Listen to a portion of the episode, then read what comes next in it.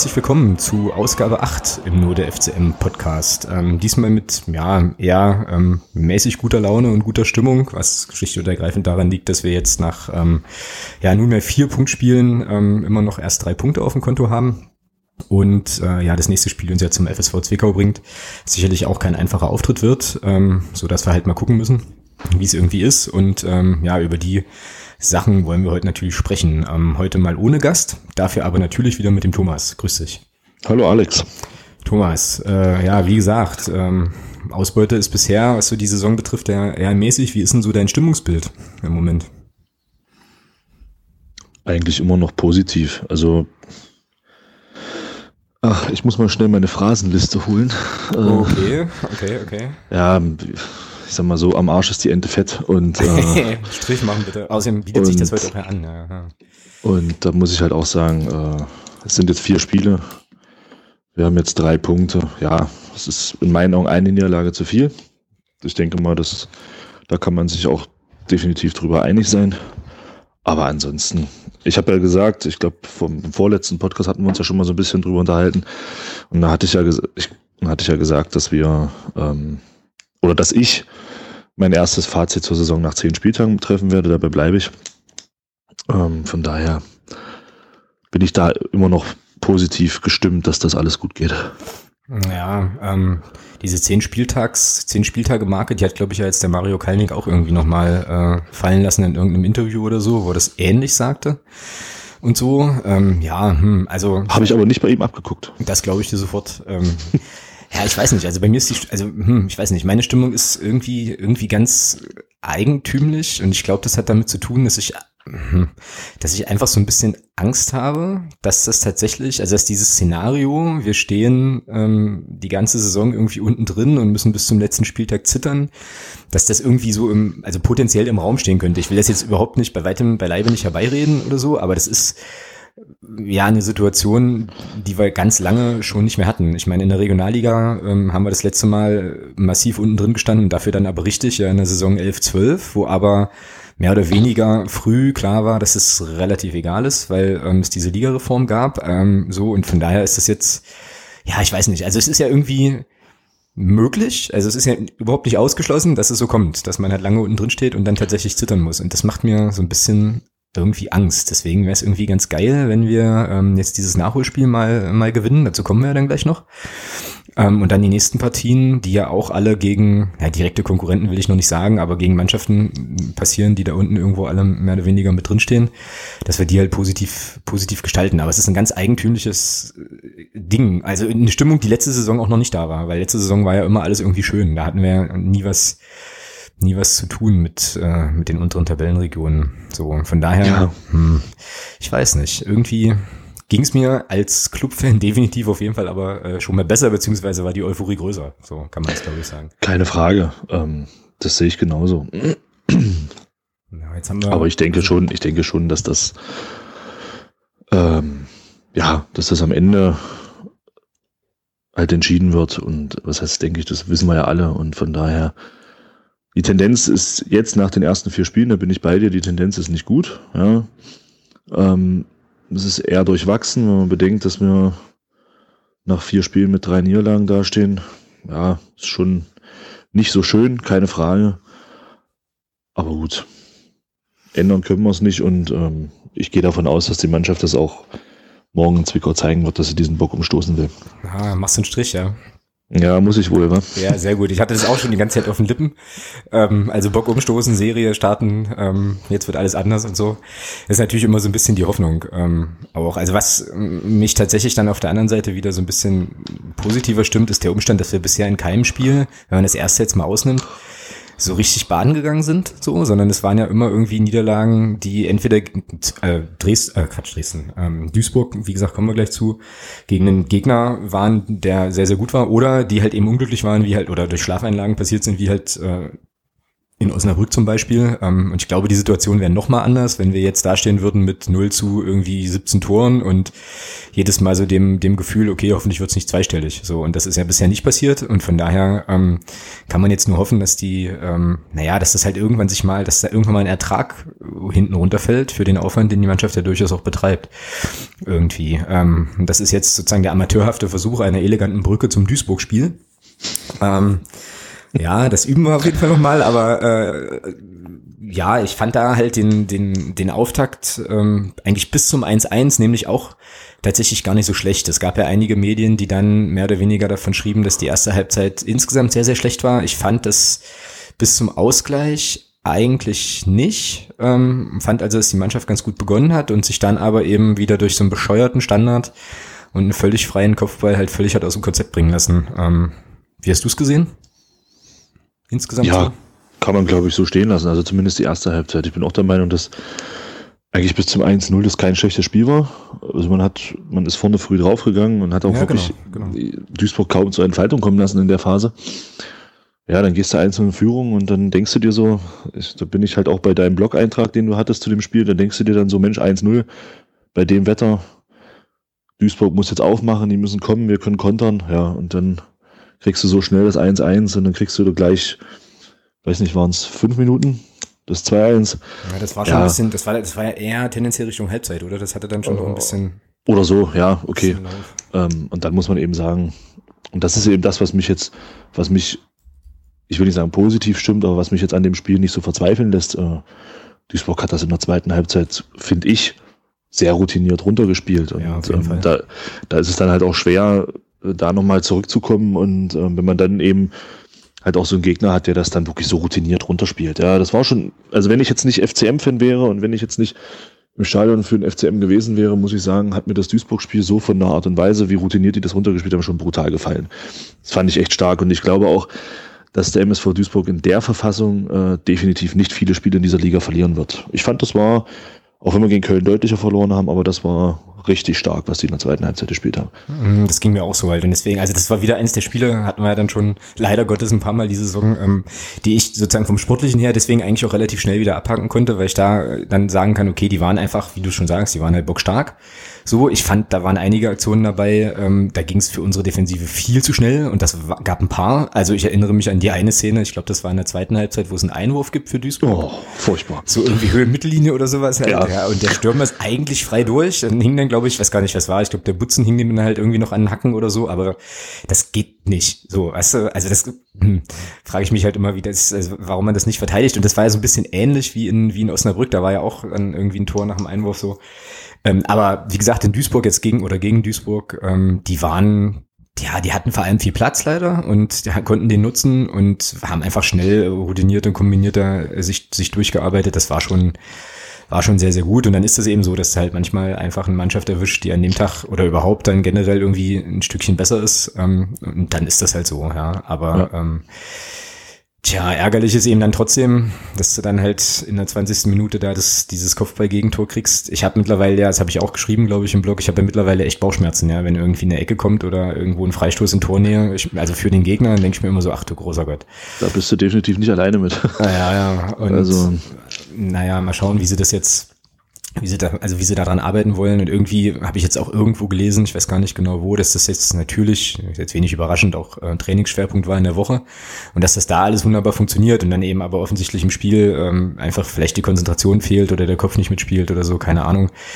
Also ähm, ja, wahrscheinlich ist das auch eine Sache, die man abstellen kann. Hoffentlich, vielleicht durch viel Training und durch vielleicht das ein oder andere Erfolgserlebnis. Jetzt, dass die mal im nächsten Spiel die ersten zwei, drei, vier Ecken gut verteidigen und dann ist das vielleicht auch nochmal eine ganz andere Sicherheit, ja die da irgendwie reinkommt. So. Ja, hoffentlich. Also bei den Standards, äh, ja, das ist schon teilweise ziemlich bitter. Genau. So, dann hat ja ähm, erstmals in dem Spiel ähm, gegen Duisburg der Maurice Exlager ähm, von Anfang an gespielt. Ähm, ich kann mich erinnern, dass wir da im Stadion auch recht wohlwollend zunächst drüber gesprochen haben und es eigentlich beide ganz geil fanden, dass der jetzt mal von Anfang an aufläuft. Ich fand es zumindest äh, cool und interessant. Eigentümlicherweise hat ihn der, ähm, jetzt habe ich die taktische Ausstellung wieder nicht vor Augen, aber eigentümlicherweise hat ihn der Hertler ja aber, glaube ich, eher auf den Flügel gestellt. Ne? Der hatte äh, Beckerns vorne und dann hat er Schwede und äh, Schwede und Exlager auf, die, auf den Flügeln gehabt. Da bin ich gar nicht so sicher, ob das so wirklich seine, seine Position irgendwie ist. Ähm, und ansonsten fand ich ihn insgesamt jetzt in der ersten Halbzeit, die er ja nur gespielt hat, ähm, jetzt auch nicht so wahnsinnig riesig auffällig. Also zumindest nicht so auffällig, wie ich ihn erwartet hätte, nachdem er sich ja öffentlichkeitswirksam ähm, schon in deutlicherer Form geäußert hat, dass er dann doch ganz gern mal langsam und so ähm, spielbereit wäre und durchaus loslegen kann. Ja, das war auch so mein Gedanke. Ja. Ich dachte mir dann auch so, also wenn man bedenkt, gut, jetzt ist halt die Frage, es war ein Interview, glaube ich, in der Zeitung mit den vier großen Buchstaben. Genau.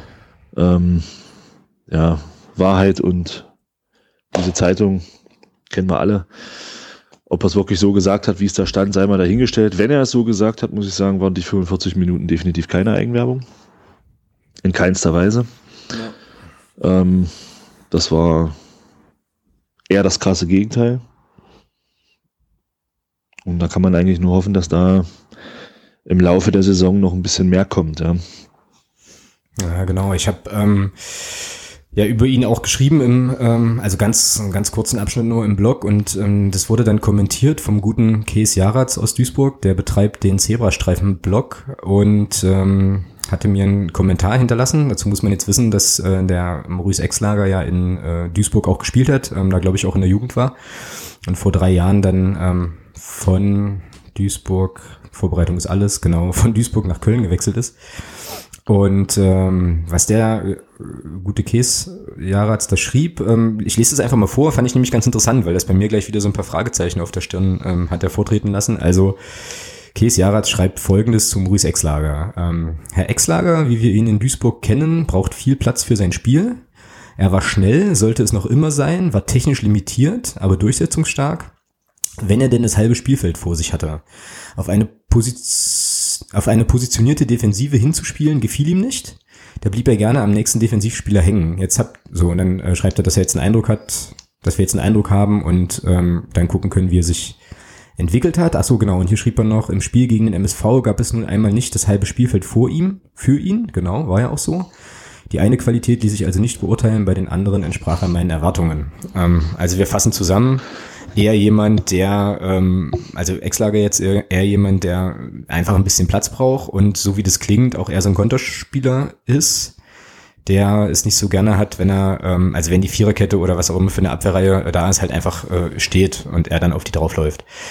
So, ähm, was mich dann sofort zu der Frage veranlasst hat, wenn das so ist und wenn man das wahrscheinlich ja auch beim FCM weiß, ähm, also man guckt sich ja so einen Spieler an, bevor man den irgendwie holt, dann habe ich mich sofort gefragt, warum dann in diesem Spiel von Anfang an, weil ja eigentlich zu erwarten war, dass Duisburg jetzt mit einer, ja, einer, ja mit einer sattelfesten, geordneten Defensive kommt und ähm, so, ja, genau.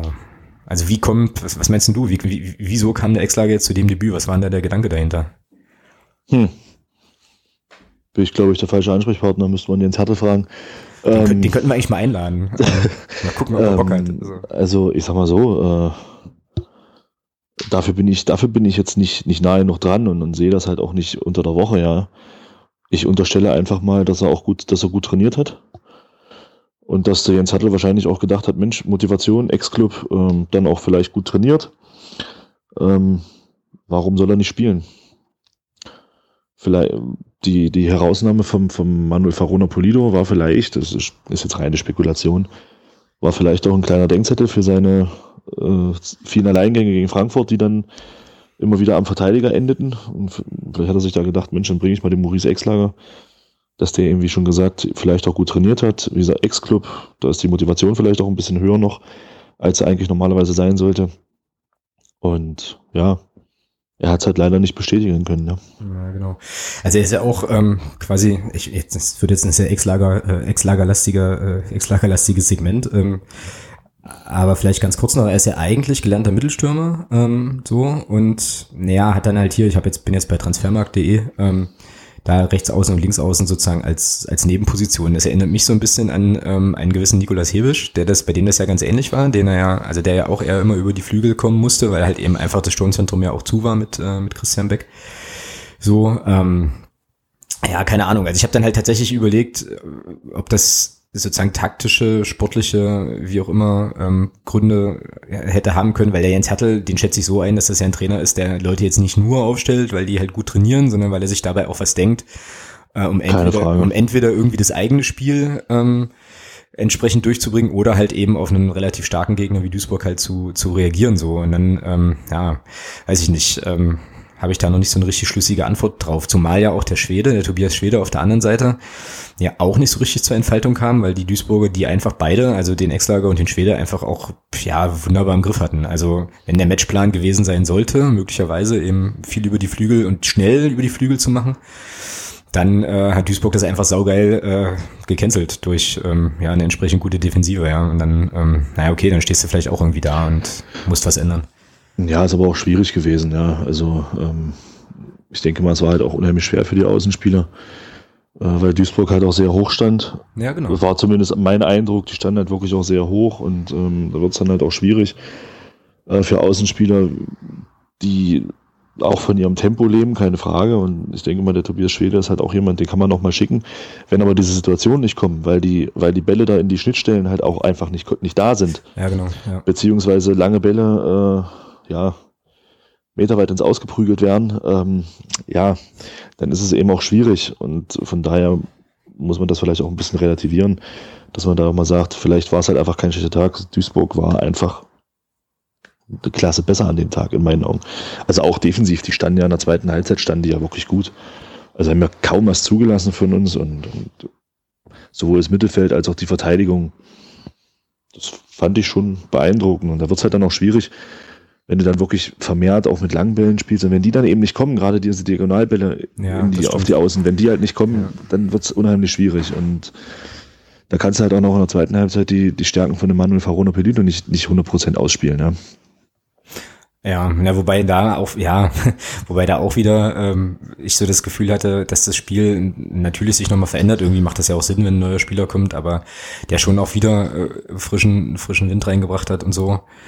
Ähm, ja, aber ähm, da gab es ja dann auch nochmal, glaube ich, eine kleine taktische Umstellung dementsprechend, dem Steffen Puttkammer, der ähm, ja derjenige war, der da irgendwie auch versucht hat, zumindest hinten aus dem Spielaufbau oder aus der Defensive heraus dann die Diagonalbälle lang auch zu spielen. Den haben, hat er ja dann auch runtergenommen und hinten gewechselt. Ähm, ja, und das ist dann schon, na klar, das ist dann schon so, wenn du sozusagen die Idee hast und dann aber quasi so kleine Teile einfach nicht ineinander greifen ähm, oder das halt schon am Anfang schwierig wird, weil halt einfach die Bälle nicht ankommen, dann hast du natürlich ein Problem.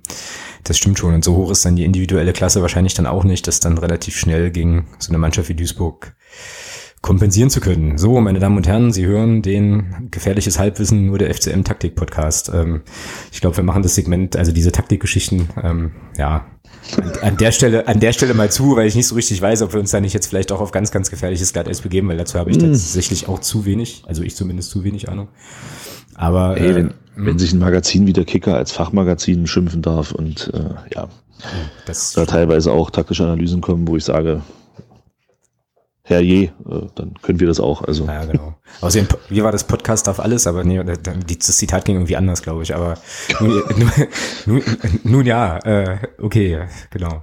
Ja, also wie gesagt, ähm, die Situation hat also einfach nicht gut funktioniert ähm, mit dieser taktischen, mit dieser taktischen Idee und ähm, das führte dann natürlich auch zu so ein bisschen, so ein bisschen Unfrieden, glaube ich. Also ich habe dann irgendwann im Verlauf des Spiels so eine Situation wahrgenommen, bei der ähm, der Moritz Sprenger und der Jens Hertel sich an der Seitenlinie ähm, miteinander unterhielten. Es sah so ein bisschen so aus, als hätte der Jens Hertel ähm, ja da so ein paar Anweisungen für den Moritz Sprenger und für mich, und das, wir sind ja auf der Nordtribüne da ganz schön weit weg, aber für mich sah das sozusagen ganze Körpersprache nach so aus, als gäbe es da irgendwie unterschiedliche Auffassungen über bestimmte, bestimmte Dinge auch. Das sind dann wahrscheinlich aber auch so die äh, Sachen, die einfach passieren, wenn es halt nicht so richtig läuft und man als Spieler daneben wahrscheinlich auch unzufrieden ist oder so. Also ähm, ja, ich glaube, da arbeitet es einfach insgesamt ähm, ganz gut und naja, wie wir es am, am Anfang auch schon gesagt haben, wenn dann halt eben die Erfolgserlebnisse auch ausbleiben, ja, dann werden solche Sachen, solche Sachen, so Unzufriedenheiten und so, die kommen dann natürlich schon irgendwie nochmal stärker zum Vorschein. Ähm, und umso wichtiger wäre es natürlich, da jetzt ein Erfolgserlebnis zu haben.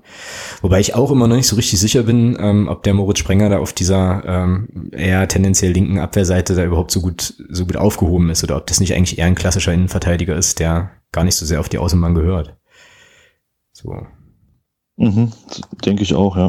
Ist halt so ein bisschen jetzt quasi ja gerade aus der Not geboren, weil, ähm, naja, der Michel Niemeyer immer noch verletzt ist und so. Ähm, da muss er da auf der Seite so ein kleines bisschen aushelfen. Von daher, ja.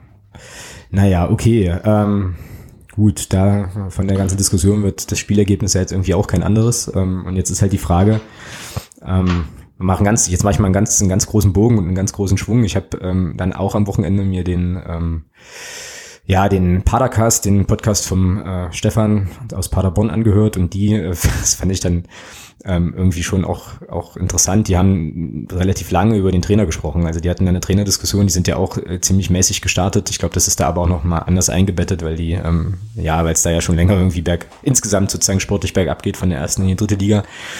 Und ähm, dann habe ich halt so überlegt, dass das bei uns ja momentan für Magdeburger Verhältnisse ähm, tatsächlich immer noch relativ ruhig ist. Jetzt bin ich äh, wahnsinnig selten im Forum unterwegs und weiß nicht so genau, was da so diskutiert wird, aber äh, wie lange hält denn die Ruhe? Und oder haben wir nicht möglicherweise doch schon eine kleine latente Trainerdiskussion irgendwo bei den Ergebnissen und den bisherigen Auftreten? Ja, gute Frage. Also zum Forum vielleicht kurz, da war ich jetzt die letzten Tage nicht. Ähm also ich selber persönlich nicht, weil ja, es war gegen, nach dem Frankfurt-Spiel war es unterhaltsam. Also das war besser als äh, Realsatire. Also es war wirklich, man konnte sich dann davor sitzen mit Popcorn und einem Bier in der Hand und konnte dann gut. einfach mal die, die Seiten scrollen und lesen. Es war echt unterhaltsam. Ähm, ich glaube, wenn wir jetzt gegen Zwickau verlieren, wird das auch wieder unterhaltsam. Ähm, ja, keine Ahnung. Also für mich persönlich steht der Trainer überhaupt nicht zur Diskussion. Gar nicht. Also es ging jetzt hier zwei Jahre nur bergauf, keine Frage. Jetzt, jetzt haben wir mal eine Phase, wo wir drei Pflichtspiele in Folge verloren haben. Das hatten wir jetzt länger nicht. Ähm, wobei, wenn man es jetzt mal ganz, ganz penibel sieht, haben wir ja nach 90 Minuten äh, gegen Frankfurt nicht verloren. Das stimmt. Äh, und da haben wir halt im Elfmeterschießen verloren. Trotzdem stehen letzten Endes drei Niederlagen am Stück, ja, drei Pflichtspielniederlagen. Aber das ist jetzt kein Grund, äh, hier eine Trainerdiskussion anzufangen. Also in meinen Augen zumindest nicht, weil ja, warum eigentlich? Weil es Quatsch ist. Ja, äh, man muss, man muss sich das mal vorstellen. Ein Trainer, der hier zwei Jahre lang eigentlich alles richtig macht. Ja.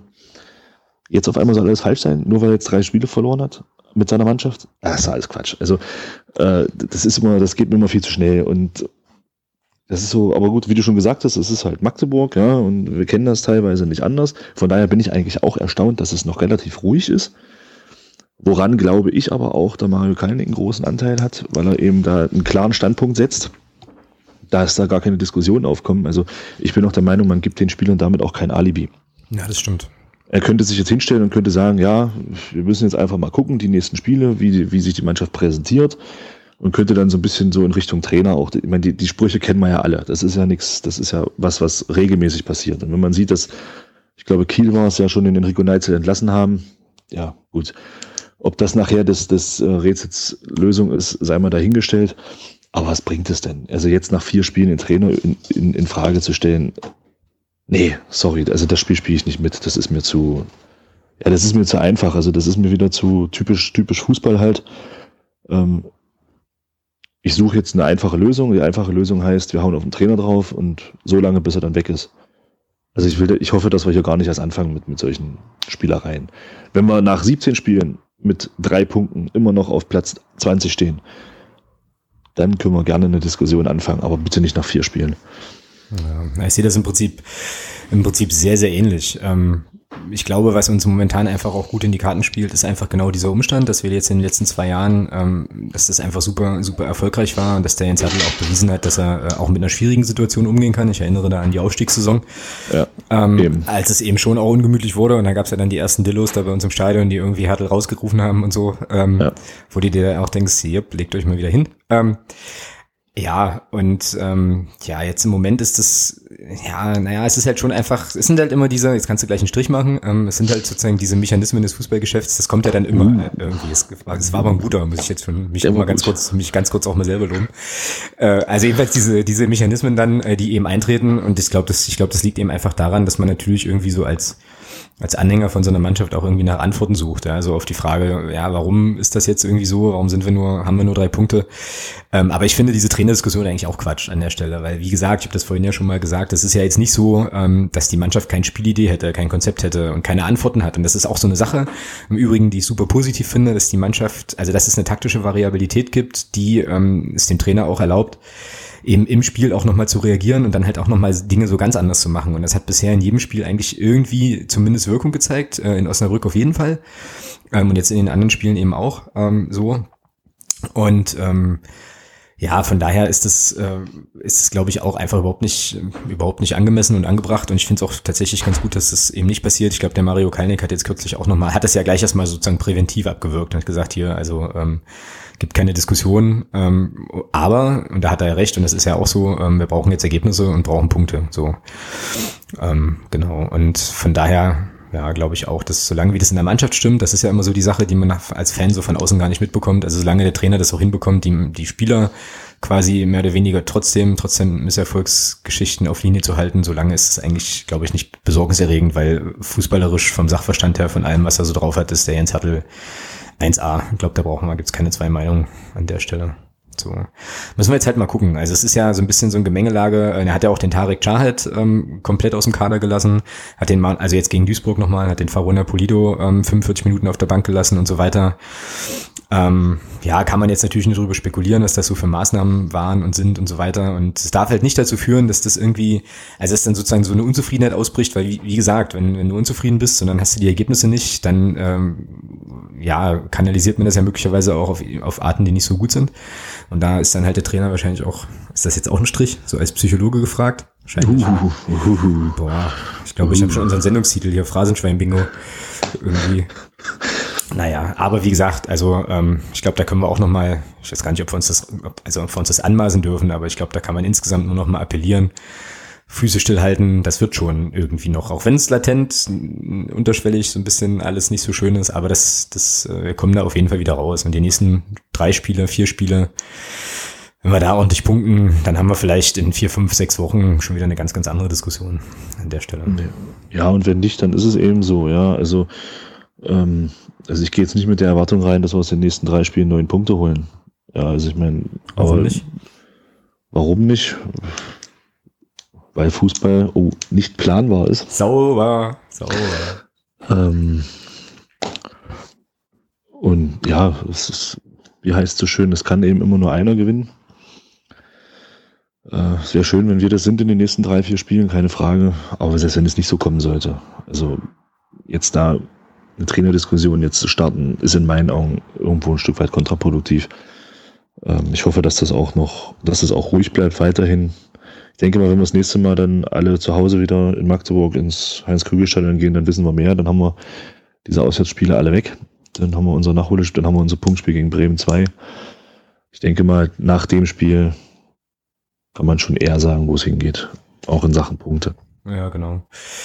Ja, und damit haben wir doch eine fantastische Überleitung zu unserem nächsten Auftritt ähm, gegen den FSV Zwickau. Wenn ihr das jetzt hört, seid ihr wahrscheinlich gerade alle ähm, zusammen mit den anderen 1000 Leuten ähm, unterwegs dahin. Das ist also jetzt am quasi am Donnerstag, am 1.9. geht's ja im Nachholspiel gegen Zwickau. Das ist eine, aus verschiedenen Gründen, wie ich finde, eine ganz interessante Partie. Ähm, nicht nur, weil es mal wieder gegen Zwickau geht, das hatten wir ja in den letzten Jahren ähm, doch des Öfteren mal, sondern auch, weil das ähm, ja, glaube ich, auch, auch taktisch nochmal interessant sein kann und äh, weil wir vor allem die Ehre haben, sozusagen für den FSV Zwickau ein neues, äh, eine neue Heimspielstätte einzuweihen. Ähm, ist natürlich dann so ein bisschen bitter für den Gastgeber, dass die dann, naja, also dass wir keine Gastgeschenke verteilen werden, sondern ja, die drei Punkte mitnehmen, aber okay. Genau, und damit sind wir halt bei der Partie gegen Zwickau, dem Nachholspiel. Was jetzt eben ansteht. Ähm, was ist denn dein Bauchgefühl? So, also wenn dir jetzt sofort, was, was fällt dir als allererstes ein, wenn du an das Spiel denkst? Oh, das ist nicht gut.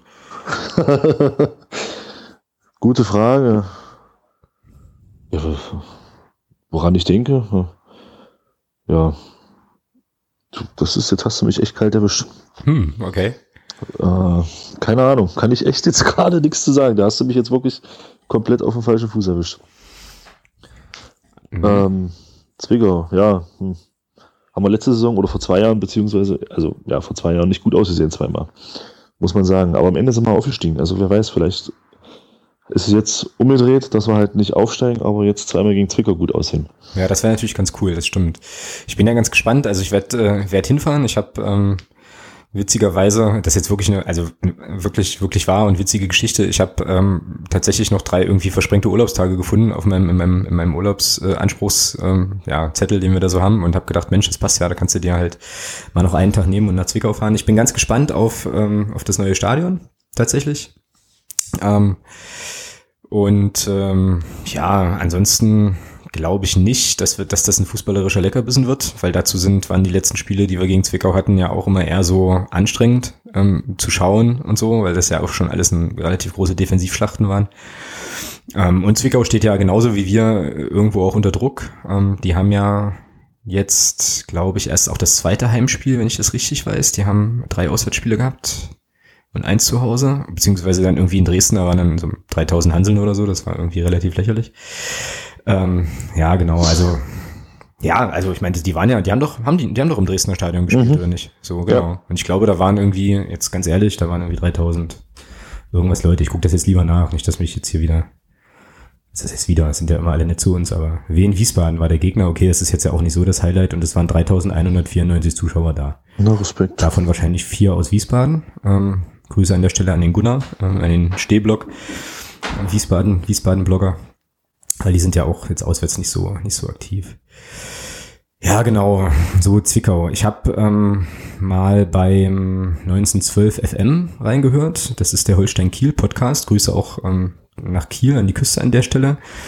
Äh, jetzt am Wochenende, die haben nämlich äh, jetzt jüngst erst gegen Zwickau gespielt und ähm, haben dem FSV dann drei Dinger, drei Dinger eingeschenkt. Und das war dann für mich natürlich ganz interessant zu hören, was die da so ähm, ja auch über den FSV Zwickau so sagen. Und die haben im Prinzip das gesagt, was wir auch schon kennen. Also die sagten halt, naja, die ähm, pressen halt früh, stehen, also pressen auch gut, sind defensiv eigentlich kompakt und gut organisiert, ähm, haben dann letzten Endes dort trotzdem drei Buden bekommen, aber ich glaube, das lag irgendwie auch daran, ich glaube, die hatten irgendwie auch einen Elfmeter gegen sich und irgendwie dann, glaube ich, glaube ich, sogar einen Platzverweis, weiß ich jetzt gar nicht. Ja, also sozusagen Zwickau, wie man es irgendwie kennt an der Stelle. Und ähm, ja. Tja, weiß jetzt auch gar nicht, gerade gar nicht so genau, was man dazu noch groß, groß sagen kann. Ähm, ja, du, du holst, also du, holst gerade aus. Dann. Ja, ne, ich habe es ja auch so in Erinnerung, also dass sie halt schwierig zu spielen sind. Ist halt auch eine, von der Spielweise, ohne das jetzt negativ zu meinen, ist halt eine eklige Truppe. Ähm, die aber in meinen Augen gegen Kiel, also ich habe den zumindest den Spielbericht gesehen im, im Fernsehen. Äh, ja, die Tore, der Elfmeter gut, klar. Aber kam halt einfach auch zu spät. Das, das 1-0 war halt das gleiche Problem wie bei uns beim 1-1. Das war halt Tiefschlafphase von der Abwehr. Die stand okay. da, glaube ich, gefühlt drei Meter weg vom Mann in der Situation.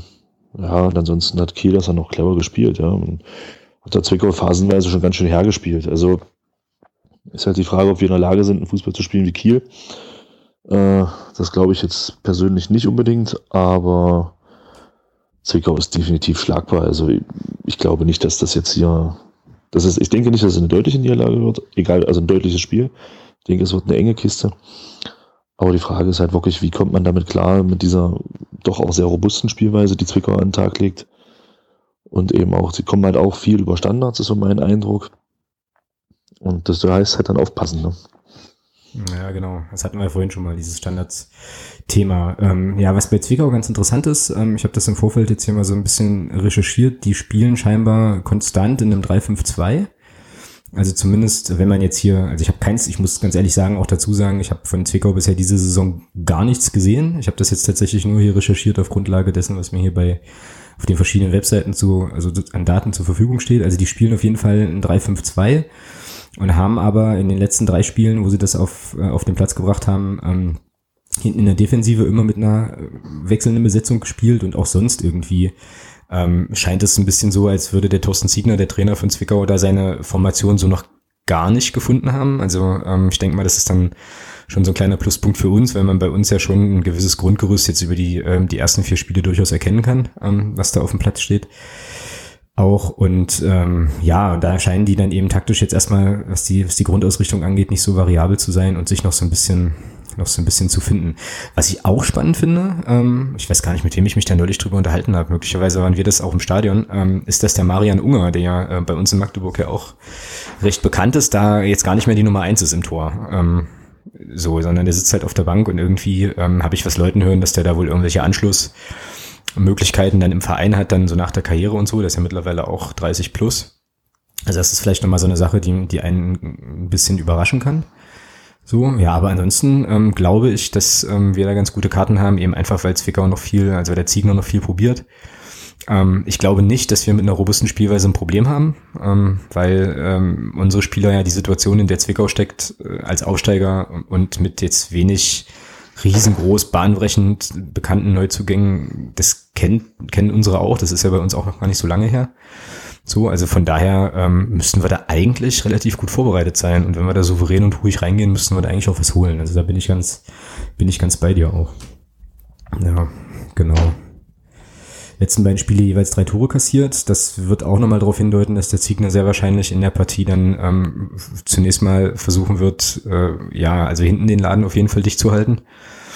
Und ähm, ja, dann irgendwie vorne so ein bisschen Akzente zu setzen. Also der Einzige, der da irgendwie, soll ich mal kurz gucken, der Einzige, der da irgendwie konstant durchspielt bis jetzt, der mir auch irgendwie ein Begriff ist, ist der, ist der König vorne im Sturm. Der Ronny König, auch schon etwas älter. Und ansonsten ähm, hat man ja in Zwickau, findet man ja einige Namen, die so in Magdeburg schon mal auch unterwegs waren. Also der René Lange ist da immer noch unterwegs, Marian Unger habe ich gerade schon angesprochen. Und dann ist der Maurice Schröter auch noch äh, im Kader bei mhm. Zwickau der ja, den ich ja bei uns eigentlich auch immer ziemlich geil fand und ich fand das total schade, dass sie den haben gehen lassen. Aber bei Zwickau scheint er auch jetzt nicht so wahnsinnig viel zu spielen. Ich guck gerade mal. Hier irgendwie, richtig, Maurice Schröder, richtiges Mittelfeld, ganz genau. Aber ist auf jeden Fall immer noch dabei. Ja. Und hat aber, ja genau, hat er bisher wohl noch keine Einsätze in der dritten Liga. Schauen wir mal wie das so wird. Ähm, wie gesagt, neues Stadion hatten wir ja vorhin auch schon mal, ähm, was wir da, was wir da einweihen. Ich glaube, die haben, ist ganz eigenartig, ich glaube, die haben so vier freistehende, mehr oder weniger freistehende Tribünen auch. Ähm, ja, was denkst du denn? Ist das für uns ein Vorteil, dass Zwickau sich da auch erst reinfinden muss? Oder ist das für so aus Fußballerperspektive eigentlich völlig egal? So, wie das mit der Stadion, mit dem Stadion, Rundstadion, Atmosphäre und Setting so ist? Gute Frage. Also, ich denke mal, unseren kann es egal sein, die kennen das ja. Ja, genau. Wie das ist, vor 10, 12 Zuschauer, 1000 Zuschauern plus X zu spielen. Das ist jetzt für unsere nichts Neues mehr. Ähm, gut, Zwickau, ich denke mal, ja, schwer zu sagen. Also ich, das, ich denke mal, das wird, das wird auch ganz gerne ein bisschen, also man möchte das ja immer gern, dass man, dass das, äh, dass das Heimstadion da so ein bisschen äh, Einfluss drauf hat. Aber das beweist ja, also es gibt ja Vereine, die durchaus das Gegenteil beweisen, dass man auch mit wenig Atmosphäre und wenig äh, Stimmung im Stadion durchaus zu Hause auch mal 6 zu 0 gewinnen kann. Richtig. Ähm, ja, also von daher, ich glaube, das ist, äh, das ist, hat da keinen, bei, bei, bei Profifußballern, die das kennen, die schon ein paar Jahre auf dem Buckel haben, glaube ich, hat das keinen großen Einfluss. Bei jungen Spielern glaube ich schon, dass das schon was ist, wenn man jetzt so gerade so 17, 18, 19 ist, und seine ersten Gehversuche dann im Profibereich macht, da glaube ich schon, dass das ein bisschen Einfluss haben kann, aber nicht bei abgeklärten Fußballern, die schon vier, fünf Jahre auch auf dem Niveau Fußball spielen.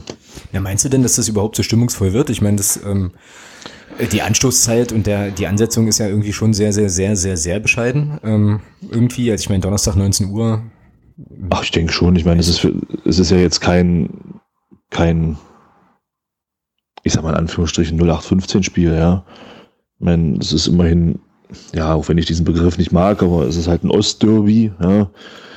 Ähm, Zwickau-Magdeburg und ich denke auch, dass ein paar spezielle Leute aus äh, Dresden da sein werden. Ähm, von daher glaube ich schon, dass es also in unserem Blog relativ, sowieso relativ stimmungsvoll werden wird. Und ja, für Zwickau kann ich, kann ich jetzt nichts sagen, aber ich glaube schon, dass es atmosphärisch definitiv anders wird als ein Teil anderer Spiele bei uns in der Liga, definitiv. Ja, gut, davon, davon ist auszugehen halt. Also schon allein durch die ja, doch die gewisse Brisanz, die das ja schon auch immer irgendwie ja. mit sich bringt, ähm, gerade eben auch mit den, mit den Freunden da aus dem Rudolf-Habich-Stadion, die da wahrscheinlich tatsächlich vorbeischauen werden. Ähm, das stimmt schon. Ähm, wir fahren ja mit, wenn ich das richtig im Kopf habe, irgendwie 1200 Leuten dahin, mhm. was ich äh, an sich saugeil finde, ähm, dass es halt so tatsächlich egal ist. Äh, also schöne Grüße an den DFB, die könnten uns wahrscheinlich auch äh, mittwochs um 13 Uhr spielen lassen in Regensburg und da würden wir wahrscheinlich auch mit 1000 Leuten auflaufen. Ähm, jetzt bringen bringen die jetzt nicht auf dumme Gedanken. Ja, das hat, ach, das haben die doch alle schon durchgespielt da bin ich mir ganz sicher. Also ich glaube, von uns brauchen die da keine Tipps. Ich glaube, solche Szenarien sind da, sind da schon lange, sind da schon lange in der Überlegung. Äh, nee, aber Spaß beiseite. Also das ist schon irgendwie schon, also schon wieder richtig bemerkenswert und ich denke mal klar, also wie du sagst, von uns, von unserer Seite aus wird's da gewaltig, ähm, gewaltig laut. Auf jeden Fall. Ähm, ja, und das wird schon, das wird schon ganz schön. Und das ist halt auch, das ist halt auch ein schöner Indikator, ja, in meinen Augen. Also man sieht, auch wenn es nicht läuft, fahren trotzdem 1200 bis 1300 Mann nach Zwickau an einem Donnerstag. Ähm, Im letzten Spiel gegen Duisburg hatten wir auch mit einer relativ bescheidenen Situation im Vorfeld schon ähm, trotzdem wieder 16.000 Zuschauer im Stadion bei dem Wetter. Also da muss ich schon sagen, also es ist halt auch ein schöner Indikator, der zeigt, ähm, der Fußball in Magdeburg ist definitiv wieder angekommen, auch bei den Leuten und das ist halt absolut positiv und die Auswärtsfahrer nach Zwickau zeigen es ja auch wieder, ja. Ja, genau. Man muss halt jetzt nur, ja, aber wie gesagt, muss halt jetzt liefern. Das ist dann schon so. Ähm, ich glaube, das ist auch wieder ein Strich auf der Liste. Ähm, aber ja, das, das sehe ich, das sehe ich im Prinzip, sehe ich im Prinzip auch so. Ähm, mal, bin mal gespannt, wie lange das anhält. Also wir hatten vorhin, ähm, ich hatte vorhin in, in unserem, in unserem Fanclub, äh, den wir ja, den wir ja auch noch haben, hatten wir so ein bisschen die Diskussion, haben halt überlegt wegen äh, den, der nächsten Auswärtsfahrten, die ja jetzt für uns äh, die wir in Mittelhessen unterwegs sind, ähm, relativ nah dran sind auch und so. Und da gab es dann auch so ein bisschen Diskussionen um, um Tickets und so weiter. Und das muss man jetzt halt sehen. Also mal schauen, wie jetzt diese, diese drei Auswärtsfahrten, ähm, die wir jetzt haben, wie die dann Menschen, personenmäßig tatsächlich besetzt sind. Ähm, wenn dann auch die Ergebnisse stimmen und dann immer trotzdem irgendwie 1000 plus Leute fahren halt, dann ist das auf jeden Fall so ein Indikator und das wäre halt cool. Also es wäre auf jeden Fall auch ein Zeichen nochmal an die Mannschaft und an den Verein, dass es eben, äh, also dass, dass wir halt da sind, egal wie jetzt erstmal die Ergebnisse sind und so weiter und dass eben diese Geschichte, und das ist ja auch immer noch so ein Thema, die wir in der letzten Saison hatten mit der ganzen Euphorie, dass das eben keine Eintagsfliege war, sondern dass es tatsächlich so ist, dass der Verein einfach wieder da ist. So, und die Leute dann eben mehr oder weniger bedingungslos dahinter stehen, bedingungslos fahren. Und das wäre natürlich cool, wenn wir das irgendwie aufrechterhalten könnten. Aber ich bin da eigentlich auch ganz guter Dinge, dass das irgendwie funktioniert. Ja, genau. Zwickau. Ähm, Zwickau hat, jetzt gucke ich hier gerade nochmal auf, unseren, auf unsere Stichwortliste, glaube ich, heute am sogenannten Deadline Day, ich weiß gar nicht, wer sich das ausgedacht hat, diese, diesen Begriff, aber der klingt auf jeden Fall cool und ist ein dicker Hashtag. Also jedenfalls an dem, am, am letzten Tag heute, wo es noch Wechsel gab, die man vollziehen konnte, wohl nicht zugeschlagen. Jedenfalls habe ich nichts vernommen.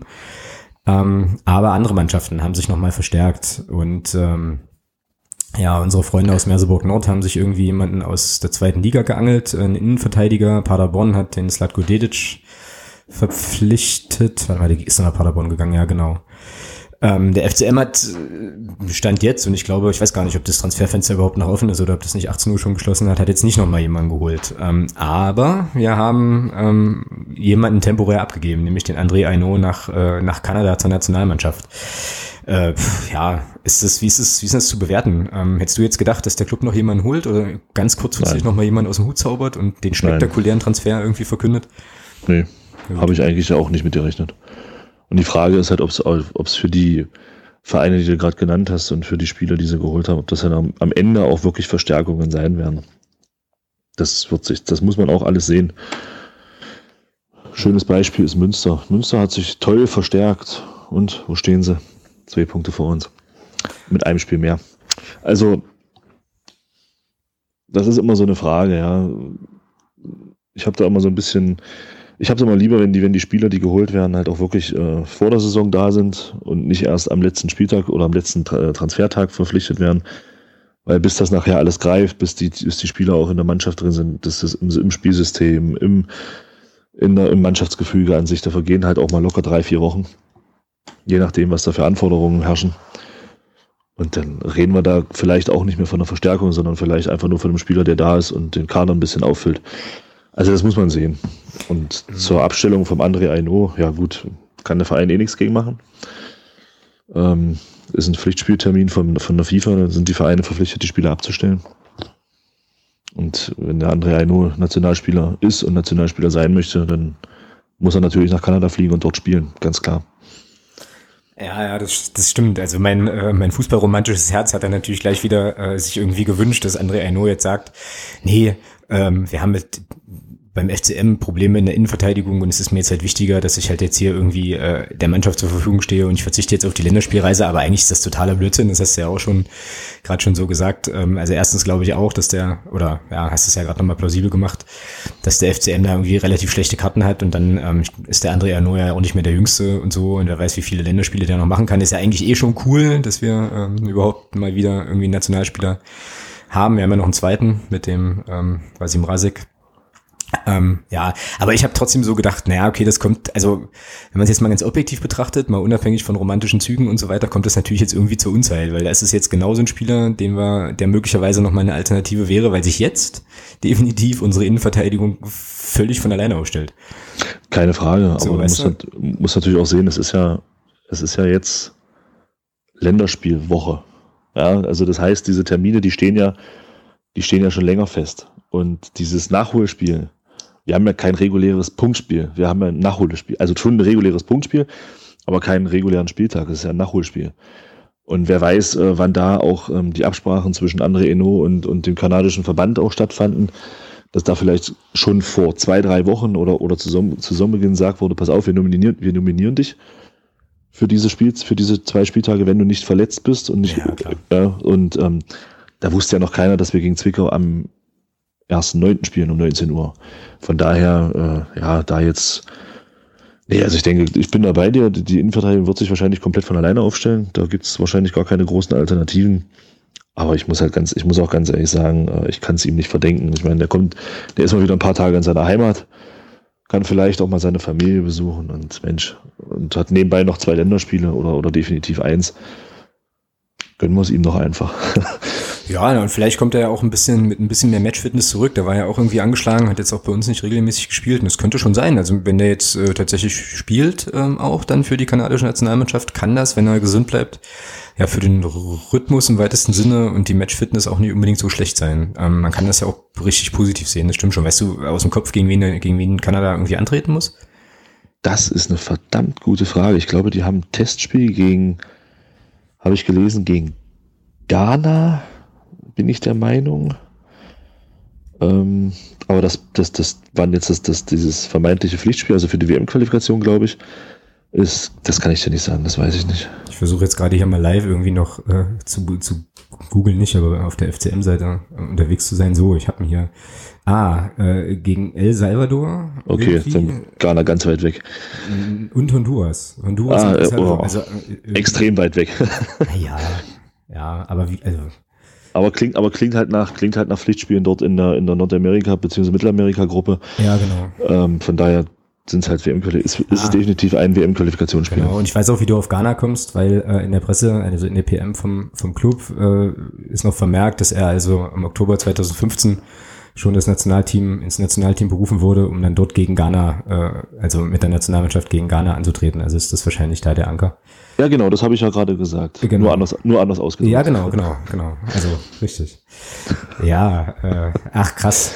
Naja, ähm, ist vielleicht jetzt nochmal eine Chance für, äh, für Felix Schiller in den Kader zu rücken oder beziehungsweise bin ich mir sogar sehr sicher, dass er äh, jetzt gegen Zwickau in den Kader rücken wird, all dieweil ähm, Jens Hertel ja bestimmt noch irgendeinen Innenverteidiger mitnehmen will als Ersatz. Wenn man jetzt mal, kommen wir dann gleich nochmal zu den Aufstellungen, wenn man jetzt mal davon ausgeht, dass also Sprenger, Puttkammer, Handke ähm, da irgendwie auflaufen, brauchst du ja noch jemanden für den Fall der Fälle.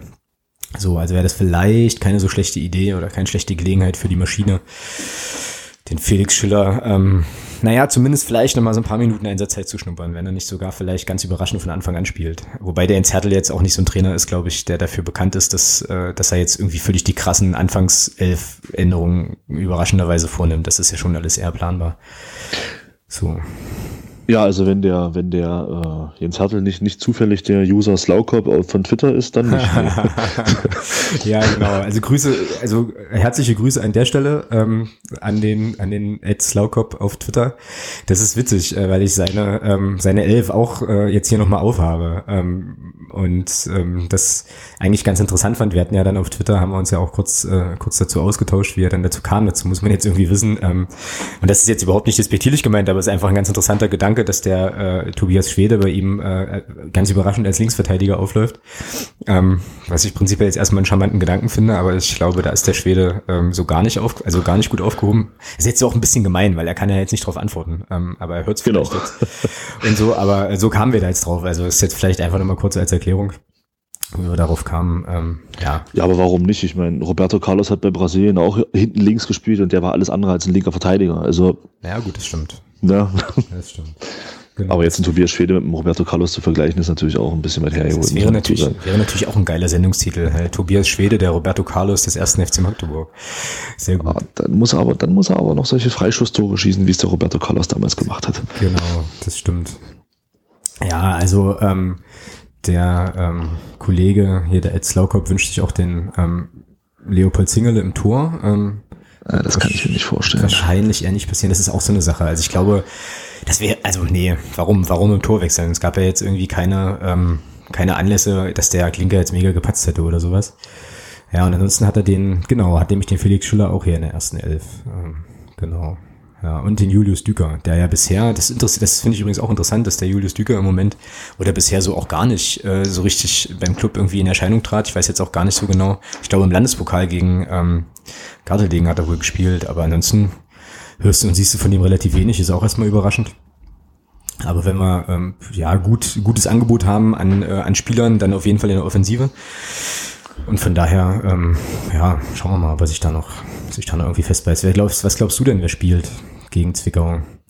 Und das, dabei fällt mir ganz kurz noch wieder ein, dass wir eigentlich auch mal gucken wollten, wie gut unsere Quoten waren hier beim, beim Aufstellung tippen. Aber haben wir jetzt irgendwie auch verpeilt. Kannst du zum nächsten dann vorbereiten? Kann ich dann, genau, kann ich dann vorbereiten. Das ist meine Hausaufgabe. Ja, sag mal an, wie, wie ist die erste Elf? Also ich nehme mal an, Glinker wird im Tor sein. Ja, Glinker im Tor. Dann denke ich, dass wir von dieser, von der, von der Viererkette abrücken. Äh, von der Dreierkette. Ich denke, dass wir mit einer Viererkette spielen werden. Okay, das ist interessant. Okay. Hammann, Sprenger, Hanke und ähm, Butzen. Davor glaube ich, ähm, ja, davor denke ich ganz stark, dass äh, wieder Löhmannsröhm und Brand spielen werden. Ähm, links der Tobias Schwede. Zentral glaube ich der Manuel Farona Polido und rechts würde ich sagen Tarek Child und vorne der Christian Beck.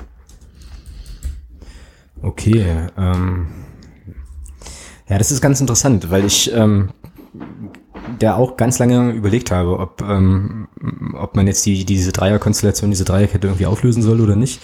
Und ähm, ich habe dann letzten Endes überlegt, nee, nee, machen wir nicht. Äh, und wir spiegeln im Prinzip Zwickau's 352. Das hat aber damit zu tun, dass ich, äh, wie gesagt, vorhin, bevor wir das Ding ja angefangen haben aufzunehmen, mich irgendwie längere Zeit mit den Statistiken vom, vom FSV Zwickau beschäftigt habe und dann ähm, so gedacht habe, das ist bestimmt eine total dufte Idee, wenn man einfach dieses System völlig, völlig nochmal noch mal andersrum auf den Platz stellt. Und das ist dann super. Und deswegen ähm, habe ich auch den Jan Linker im Tor.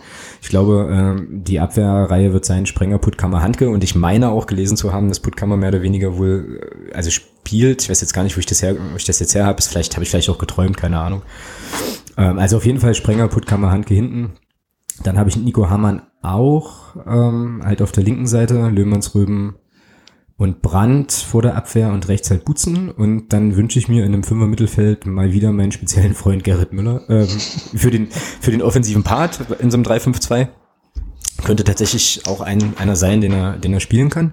Jetzt mal ganz ohne Witz halt. Und vorne drin halt Verona Polido und Beck. Ja. Sehe ich auch so. Also ich habe, jetzt schließt sich so ein bisschen der Kreis zum Anfang, zum Anfang der, der Folge auch. Also ich bin immer noch der Meinung, dass man im Moment Manuel Farona Polido einfach immer bringen muss. Also so eine kleine, kleine Abwandlung dieses berühmten Van, Van Gaal-Zitats, Farona Polido spielt immer. So. ähm, weil der einfach irgendwie momentan so derjenige Spieler ist, der tatsächlich überraschende Dinge macht. Manchmal macht er auch überraschend viele, naja, oder wenig überraschend viele Dribblings und äh, Schnickseleien und so, aber irgendwie ja, hat er, hat er noch, hat, hat er irgendwie was im Moment? Hat er so ein bisschen so ein Mojo irgendwie, was, was uns, glaube ich, ganz gut tut und was auch dem Christian Beck irgendwie, ähm, glaube ich, ganz gut tut, der ganz, ganz dringend mal wieder ein ganz, ganz einfaches Tor machen muss. Also jetzt nicht so ein Babeltor wie gegen Duisburg. ich wollte gerade, das gegen Duisburg war doch einfach. Ja, das war aber vor allem einfach, weil der Marc Flecken so nett war, ähm, da einfach mal das Ding richtig durchflutschen zu lassen. Ich habe mir das noch ein paar Mal angeschaut dann im MDR ähm, irgendwie in den äh, online bei den bei den Clips, die die da für die Spieltage haben und äh, das ist halt so geil, wie also du siehst richtig, wie der Flecken den Ball, also der ist schon im Kopf bei den nächsten zwei Aktionen. So und dann rutscht ihm dieser Ball durch und er guckt nur und denkt so Scheiße ähm, und legt sich erstmal irgendwie hin, ja. Ähm, das war schon war schon ulkig und ansonsten ja, wie gesagt, der Beck, der muss einfach mal, der muss einfach mal eine einfache eine einfache Situation einfach lösen, dann mal wieder ein entspanntes Tor machen und nicht versuchen wollen, es zu zwingen oder so mit weiß ich nicht 3000 km/h da aufs Tor zu donnern. Und so, das wäre schon, wäre schon relativ wichtig. Nicht, dass, dass ausgerechnet er jetzt irgendwie auch noch ins Grübeln kommt und sich, sich beim nächsten Mal überlegt, ähm, naja, wo er hinschieben will, wäre halt schon nicht so geil. irgendwie, das können wir uns nicht leisten, Christian, das können wir uns nicht leisten. Mach mal wieder deine Tore ganz normal, so wie irgendwie immer einfach. Und dann passt das schon. Genau, also das sind dann sozusagen unsere, unsere Aufstellungstipps. Ich werde zur nächsten Sendung dann vorbereiten, inwiefern wir da recht haben. Und ich äh, kann hier an der Stelle jetzt schon ganz offiziell ankündigen, sollte, sollte Jens Hertel Tobias Schwede im Spiel gegen Zwickau irgendwo auf der linken Verteidigerseite einsetzen, gebe ich dem, gebe ich dem als Laukop, ja, ich guck dich an, äh, definitiv äh, mehrere Getränke aus beim nächsten Heimspiel.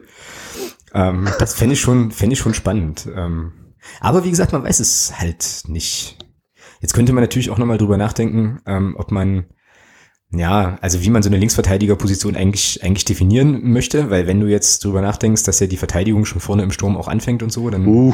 habe ich, dann hab ich ja so ein bisschen den Zapfen gerade. Aber ähm, ja, naja, gucken wir mal, wie das so läuft. Ähm, so, Ergebnistipps. Ähm, dem Aberglauben um dem Aberglauben mal Vorschub zu leisten, fange ich heute mal an mit meinem Ergebnistipp. Ähm, sonst war es ja immer andersrum und ich sage, ohne Gegentor geht's ja nicht bei uns und wir gewinnen in Zwickau mit 3 zu 1.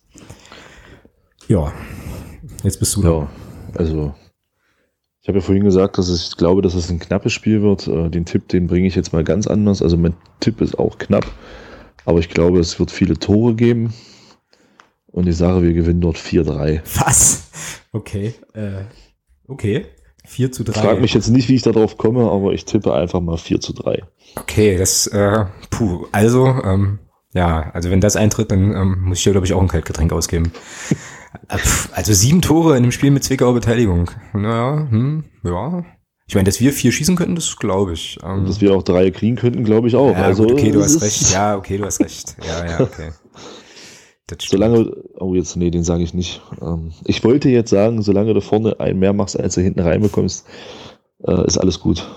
Ja, naja, und wenn dann halt äh, ein Spiel 90 Minuten dauert und der Ball ja, genau. ist und so, nicht wahr, dann äh, könnte das tatsächlich sogar hinkommen. Ja, richtig.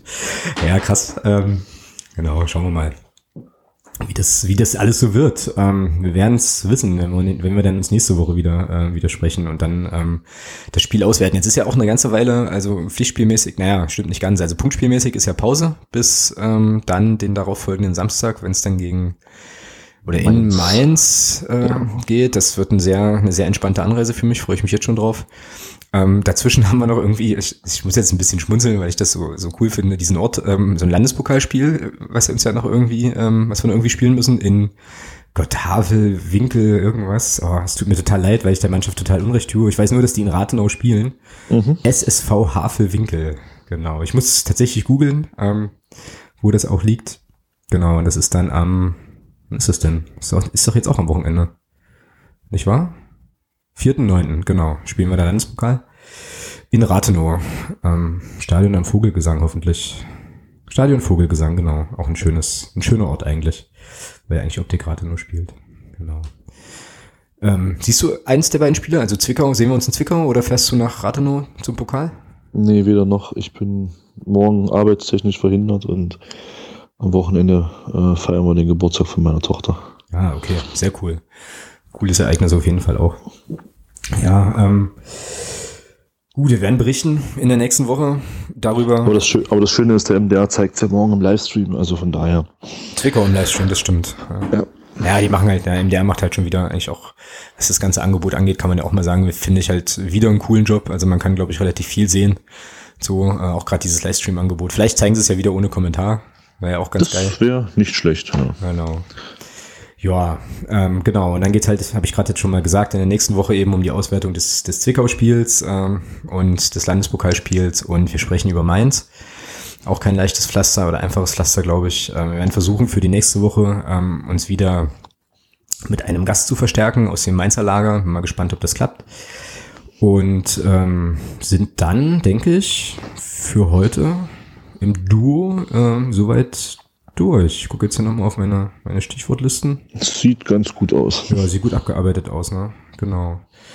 Ja, dann, ähm, ah nee, eine Sache ist noch, äh, eine Sache ist noch ganz wichtig. Ähm, mhm. Und die leitet dann auch über in ähm, ja quasi die Verabschiedung. Und zwar haben wir eine Bewertung bekommen auf iTunes vom äh, User Jerwisch, was uns natürlich sehr freut. Ähm, ist eine positive Bewertung. Vielen Dank dafür. Ähm, sehr, sehr cool.